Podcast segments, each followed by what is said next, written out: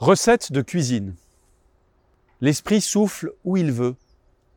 Tu entends sa voix, mais tu ne sais ni d'où il vient, ni où il va. Concrètement, comment on s'y prend pour le dialogue?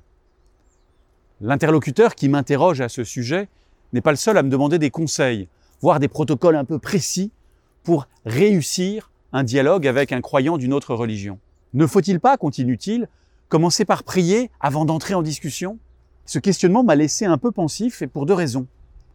D'abord, je suis un peu dubitatif devant ce qui peut ressembler à une recette de cuisine. Le dialogue interreligieux, c'est une rencontre humaine. Ça ne se réussit pas comme un chou à la crème. Plutôt que de suivre tel ou tel schéma, il s'agit d'abord d'être vraiment présent, comme dans toutes nos relations. Mais cette question m'a surtout fait réfléchir à la place de la prière dans la rencontre. Est-elle une préparation, comme on me le suggère Bien sûr, on peut prier avant d'entrer en dialogue. C'est toujours une bonne idée de mettre Dieu dans la partie.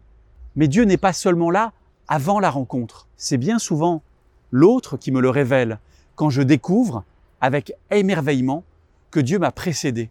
Bien avant moi, il conversait avec celui que je rencontre. Pratiquer le dialogue interreligieux, parler de Dieu avec un croyant d'une autre foi, c'est parfois, pas toujours, vivre ces instants de grâce où j'entrevois l'Esprit Saint, l'Esprit de Jésus, présent dans sa vie, même s'il ne l'appelle pas de ce nom-là.